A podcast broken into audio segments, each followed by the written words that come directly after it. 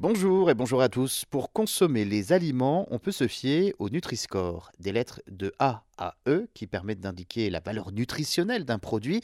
Et le gouvernement réfléchit cette fois-ci à appliquer ce même système, mais aux vêtements. 96% des euh, vêtements que les Français achètent actuellement viennent de l'étranger, dont une grande majorité, on le sait, d'Asie. Un jean, un t-shirt, une paire de chaussures pourraient alors être notés de 1 à 10 afin d'informer sur euh, l'impact environnemental de ce produit pour aider les consommateurs à faire leur choix.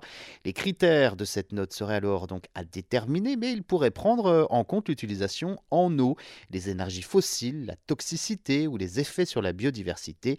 Une quinzaine de paramètres devraient constituer cette note sur euh, chaque étiquette dans tous les magasins de vêtements et de chaussures. Eh bien, euh, cet EcoScore pourrait faire son apparition comme le Nutri-Score. Euh, ce pourrait donc être des lettres de A à E. L'objectif est simple, pousser les industriels à moins polluer. Aujourd'hui, la fabrication hein, d'un simple t-shirt en coton, on le sait, peut représenter 5 kg d'émissions de CO2 et 2500 litres d'eau en moyenne avant d'arriver sur nos étals.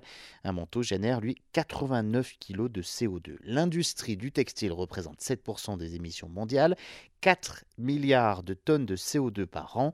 Depuis euh, la mise en place du Nutri-Score sur l'alimentation, 3 Français sur 4 disent orienter leur consommation vers des aliments mieux notés.